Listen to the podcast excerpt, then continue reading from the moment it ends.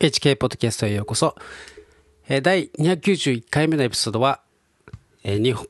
本とイスラエルのさまざまな類似点について話します。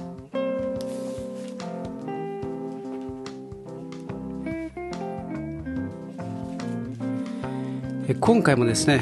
えー、っと、ラビ・マーヴィン・トケイヤ氏の書いた日本ユダヤ封印の古代史の本からですね、えー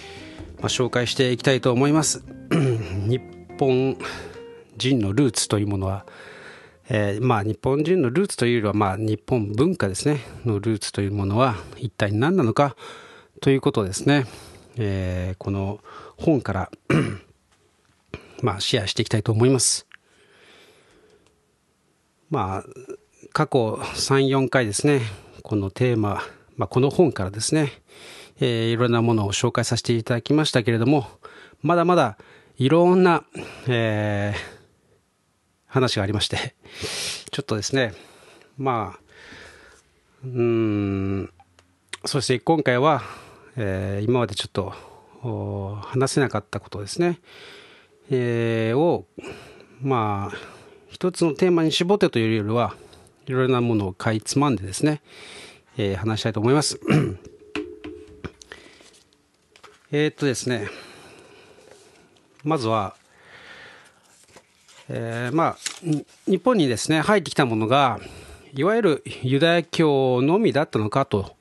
いうところなんですけれども、いや、そうではないというところなんですね。あの、まあ、イスラエル民族というのはですね、まあ、補修にあって、えー、ちりぢりバラバラになったという、その理由はですね、えー、主なる神様を捨ててですね、えー、偶像崇拝に走ってしまった、陥ってしまった。えー、何度も何度も神様が警告を発したにもかかわらず、え、それをどうしてもやめようとしなかった。というところでですね、えー、モーセの時代に神様が契約した通りにですね、えー、災難が降りかかってですね、え、外国に散らされてしまうと。もうまさに、えー、モーセの時代に交わした契約のですね、もし契約に従わないのであればというですね、えー、こういう災難が待っているっていうことですね。まあ、その、まさにその通りのことが起きてしまったわけです。でですね、あの、まあ、その まあ、代表的なその偶像崇拝の、まあ、よくよく出てくるですね、名前というのが、まあ、バールとかですね、アシュタルテ、あるいはモレクといったですね、えー、神なんですけれども、まあ、その神によく似ているものがですね、日本にもあると。まあ、神道の学者によればですね、日本神話のスサノオですね、はいくつかの点でバール神に似ていると言われています。えー、両方とも人身牛頭っていうんですかね、えー、牛の頭ですね、えー、の荒ぶる神であると。えー、また、女神アマテラスは、あまあ、本当は女神じゃないですけどね、えー、女神アシュタロテに似ていると言われる。で、日本の神話においてですね、最初に姿を現した神は雨のみなか主の神というですね、えー、まあ、これがいわゆるヤハウェ、えー、聖書の言うですね、えー、天地万物を作られた神様というところに値するわけですけれども、まあ、実際、神道家平田篤胤の弟子渡辺怒丸。まあ、この人は1833年から1915年の人なんですけれどもこのえー、雨のみなか主の神は聖書の言うヤハウエであると唱えたそうです。で、この日本神話ではですね、この雨のみなか主の神の後に次々に神々が生まれ出て、やがてアマタレスやスサノオが生まれたということになっているわけです。で、あの実は古代イスラエル人がしばしば傾いていった異教、まあ、バール宗教はこれに似ていたバール宗教において、えー、はまず主公神エルの妻としてアシュタルテ、まあ、あるいはアシェラが考え出されその息子としてバールが生まれたという神話になっていた。えー、そしてやがて人々は主神エルよりもその息子の肥沃神バールや多産快楽の女神アシュタラテを強く崇拝するようになったのである。つまり主神から神々が生まれていったというこの図式は日本神話に見られる図式と同じである。日本神話には古代イスラエル人が傾いていたバール宗教の名残と思えるものが含まれているのである。ということですね。で、あの、えー、聖書の記事と日本の神話との間には、さらに次のような興味深い類似性も存在する。ある日本人の学者は、えー、神話に登場するニニギの周辺のことが聖書の示す、えー、記すヤコブの周辺の事柄に酷似していると指摘している。えー、日本の神話では天皇家または大和民族は天から降りてきたニニギの子孫ということになっている。ニニギは天孫民族の父祖である。一方、ヤコブはイスラエル民族の父祖である。まあ、これはですね、ちょっとあの、聖書のことをよく知ってないとわからない部分ですけれど、まあ、要するにですね、まあ、日本民族の始まりとイスラエル民族の始まりえ、その同じですねえ、ストーリー、よくよくよく似たストーリーがですね、え記されているということなんですね。ま、その内容においてはですね、えー、かなりの、うん、なんていうんですかね、詳細な部分まで似ている、えー、ので、えー、まあ、系図とかですね、誰かがどういう人生を歩んでどういう子供を産んでとかですねでそのまたあ息子がとかですねちょっとあの話がすごく複雑なので、えー、説明はしませんけれどもイスラエル民族の始まりと日本民族の始まりというものが本当に共通した物語であるということなんですね。はい。で、えー、まあ、この、イスラエル民族と日本民族のかか、えー、と同じ、えー、起源というかですね、まあ、え、ストーリーが同じだとして、えー、しかし、必ずしも、ピュアにですね、えー、その聖書のストーリー、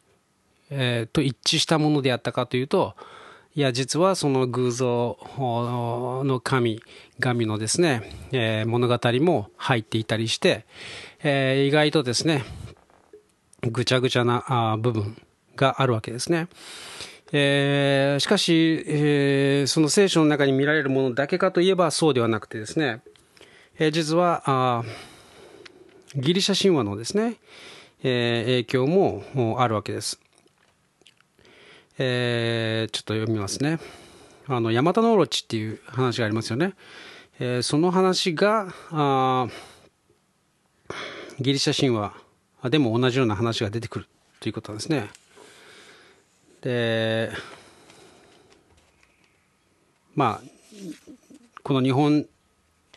の神話の、えー、ものとギリシャ神話の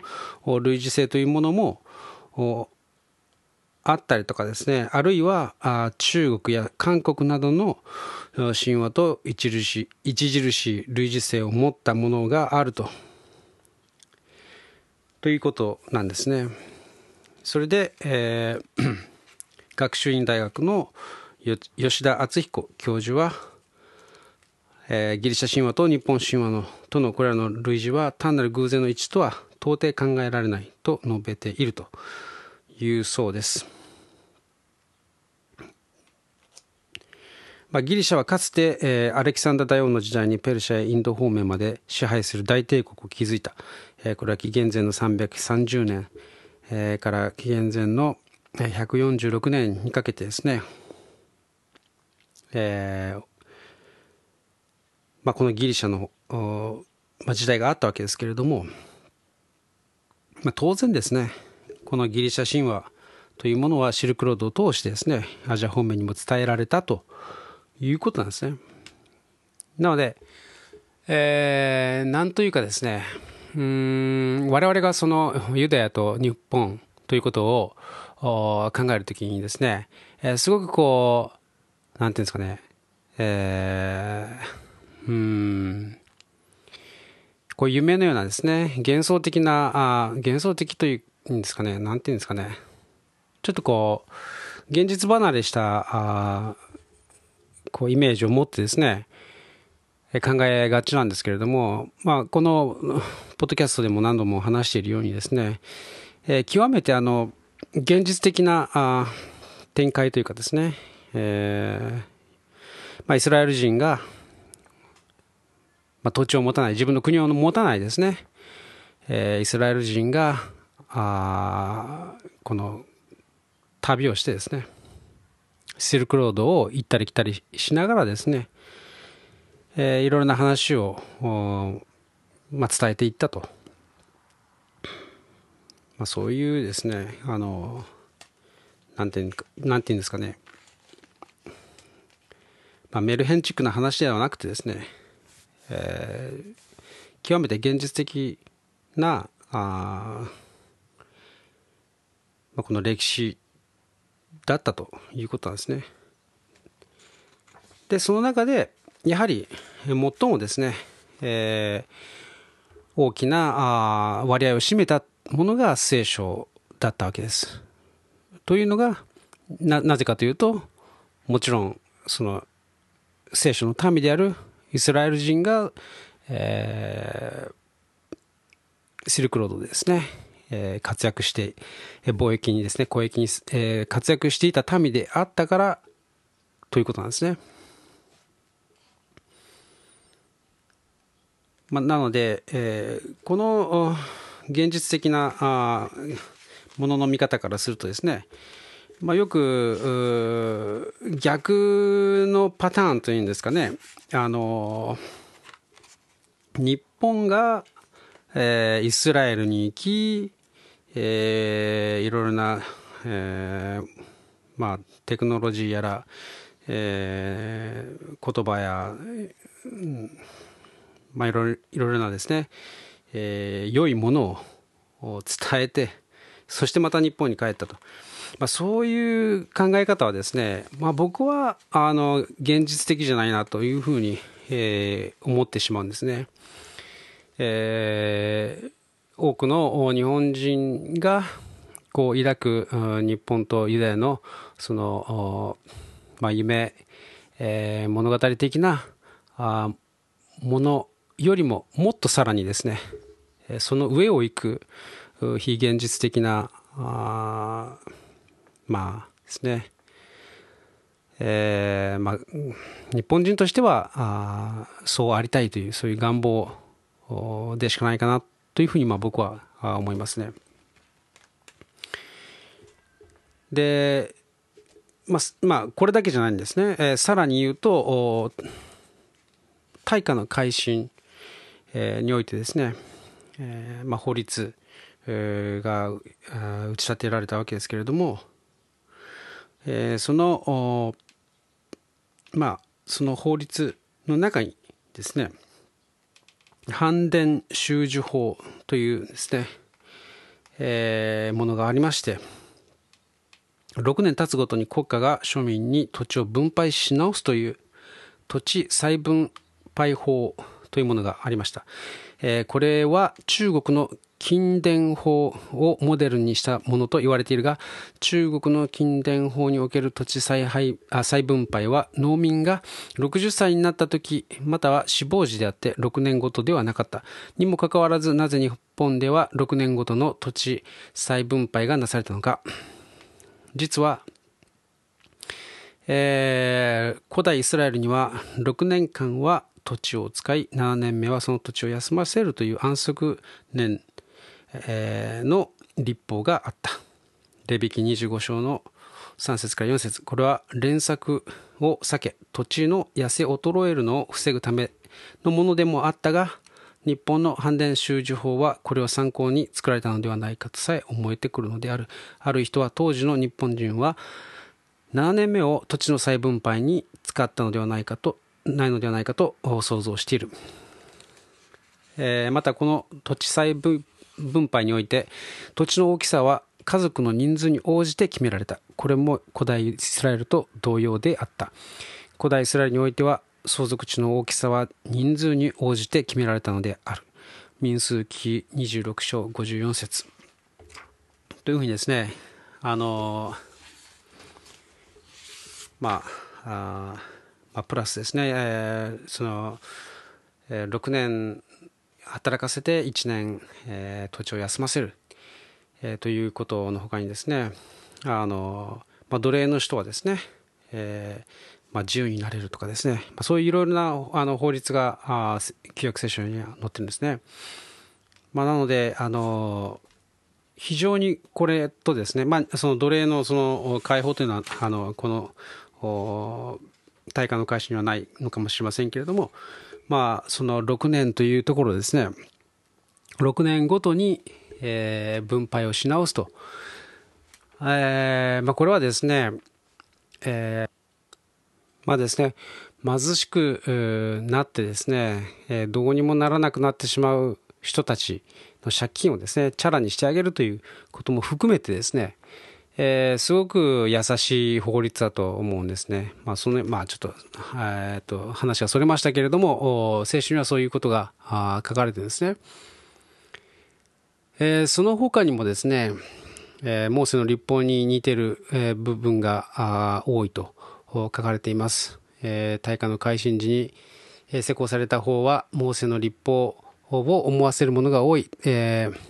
男女の方に、男奴隷と女奴隷の間に生まれた子は、その母である女奴隷につけよとある。これは古代イスラエルでも同様であった。主人は男奴隷と女奴隷の間に生まれた子を女奴隷に属するものとした。そして男奴隷はそこから去らねばならなかったのである。出エジプト記21章4節え、また大化の改新の長州、えー、長州市の項に、えー、不当に自分の身に取り入れたものは倍にして徴収せよと命じて命じられている自分のものでないものを不当に偽って自分のものとして得るような人間がいたら2倍のものをそのものから取り上げよとの意味である。これもモーセの立法と同じである。すべての横領事件に際し、えー、有罪の者はそれを2倍にして相手に償わなければならない。出エジプト記22章9節えー。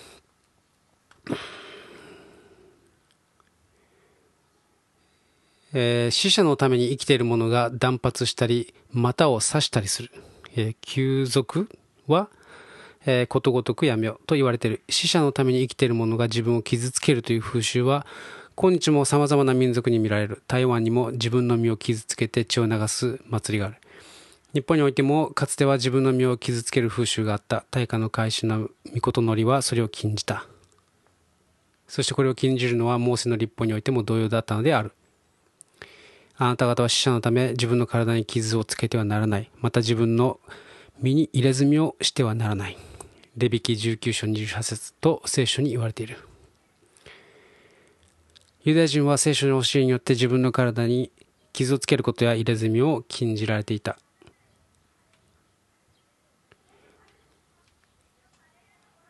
えー、モーセの立法においてはまた祭司をはじめ一般の人々も頭の毛を剃ることを禁じられていた。レビキ21章5節19章27節。仏教の僧侶は頭を剃るが神道の神官は頭を反らない。そして入れ墨もしない。また興味深いことに人々の裁判についてたとえ明らかな3人の証人があっても皆で事実を明らかに申し立ててその後に官に図るべきである、えー、みだりに訴えをなすべきではないとある、えー、ここで明らたとえ明らかな3人の証人があってもと言われているのは一体なぜだろうか。この言葉の背景には証人は1人ではいけない。少なくとも2人あるいは3人いなければならない。しかし、たとえ3人いてもみだりに訴えをすべきではなく、もし訴えをするならよくよく皆で事実を明らかに申し立ててからにすべきであるという考え方があるように見受けられる。実はこれはモーセの立法における考え方に通じたものである。モーセの立法においてはどんな咎でもどんな罪でも全て人が犯した罪は一人の証人によっては立証されない。二人の証人の証言または3人の証人の証言によってそのことは立証されなければならない。新明記19章15節と言われているのである。これは一人の証言ではそれが容疑者を陥れるための嘘である場合もあるからである、えー、また同じく旧族の廃止の項には例えば馬を人に預けている間に預かっている人の不手際で馬が死んでしまったような場合過大な償いをその人に要求するという風潮がこれまで世間によく見られたと言われている。しかし大会の改新ではそうした償い要求を現に禁じる法律が出された。これもモーセの立法の精神と同じである。ロバでも牛でも羊でもまたどんな家畜でもその番をしてもらうために隣人に預け、それが死ぬとか傷つくとか奪い去られるとかして目撃者がいない場合、隣人の財産に絶対に手をかけなかったという主への誓いが双方の間になければならない。その持ち主がこれを受け入れるなら、隣人は償いをする必要はない。出エジプト記22章10節から11節と聖書に記されているこのように大化の改新で出された法律はモーセの立法に多くの点で似通っている。それからですね、えっ、ー、と、古事記と日日本書紀に記された物語と聖書の物語との間にはまたしばしば不思議な類似性が見られる。まあ、これもですね、あの非常にあの、まあ、興味深いというか、えー、この日本の、なんていうんですかね、その、まあ、神話というか、まあ、神話じゃないな、えっ、ー、と、まあ、古事記と日日本書紀の物語というのはですね、聖書そのものじゃないかと 思ってしまうくらいですね、えじゃあこれはオリジナルじゃなくてパクリじゃないかとかですね、思ってしまうぐらいなんですね。えー、例えばイスラエル第2代の王ダビデ、王の物語と日本の日本の崇神天皇第10代、えー、紀元前148年から30年の物語との類似性である。聖書にはダビデ王の時代に3年の飢饉があり、えー、それに続いて悪役により7万人が死んだとある。一方、日本書紀によれば、崇神天皇の治世に悪役が3年続き、人口の半数が死んだと書かれている。両方の王はこの惨状の責任を感じ、神に罰を申し立てた。ダビデ王はそれを預言者を通じて神に願い、一方、崇神天皇は占いを行って神に願った。えー、さらに古事記を見ると崇神天皇は井戸海の地で戦ったと書かれている。一方聖書を見るとダビデ王はエドムの地で戦った。ここには井戸見とエドムの音の類似だけでなく物語の類似性も見られる。聖書によればまたダビデ王の子はソロモンであった。ソロモンは天の神のために初めて神殿を建設した。一方日本では崇神天皇の子水仁天皇は初めての神社伊勢神宮を建設している、えー、他にも両者の間には興味深い対応関係が見られる。次にイスラエルの初代,、えー、初代王サウルと日本の中愛天皇第14代。の間にも興味深い対応関係が見られる。聖書には、サウルは美しい若い男で、民の誰よりも肩から上だけ高かったと記されている。一方、日本書紀には、中愛天皇は容姿端麗で、えー、御嶽は、えー、約3メートルあったと記されている。いる両者とも身長が非常に高く美男子美男子だった。サウルはベニヤミン、えー、ベニヤミン族の出身だったが、ベニヤミン族の領地にはアナトテという有名な町がある。一方、中愛天皇は古事記によれば、アナトの地で天,、えー、天下を治めた。アナトテとアナトはよく似ている。サウルは、えー、モアブ人と戦った。モアブ人は聖書でケモシュ人とも呼ばれている。このえー、は不思議なことに、えー、中愛天皇の戦った相手クマソに音が似ている。またサウルは神の御言葉に、えー、従わない罪を犯して早死にした。同様に中愛天皇も神の御言葉に従わなかったため早死にしたと書かれている。他にも日本の神話と聖書の間には部族語部族名に類似が見られる。例えば古代大和民族が戦ったというエミシエビス、えー、部族の名は古代イスラエル人が戦ったエブス人に似ている。はい。まあその他ですね、えー、日本語とヘブル語もうたくさんですね。本当にたくさん似ている言葉がありまして、えー、まあ本当にこんなにあるのかという感じなんですけれどもそうですね。えー、そうですね、まあ、日本語の歩くはヘブル語ではらくという、えー、日本語の測る、まあ、何かをですね、えーうんと、長さを測るとかですね。そういう、えー、測るに対しヘブル語でも測る、えー、そうですね。まあ、たくさんたくさん書かれてるんですけれども、えー、日本語で「侍う」というと鬼人のそばに仕えるとか護衛するの意味である。同様にヘブル語で、えー、シャマ、えー、シャマルーというと、えー、守るの意味にとなる、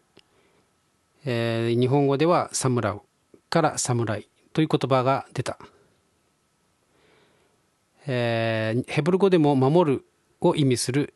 シャマルーに、えー、人の職業を意味する設備語愛をつけるとシャムライ。はいいかがでしたでしょうか、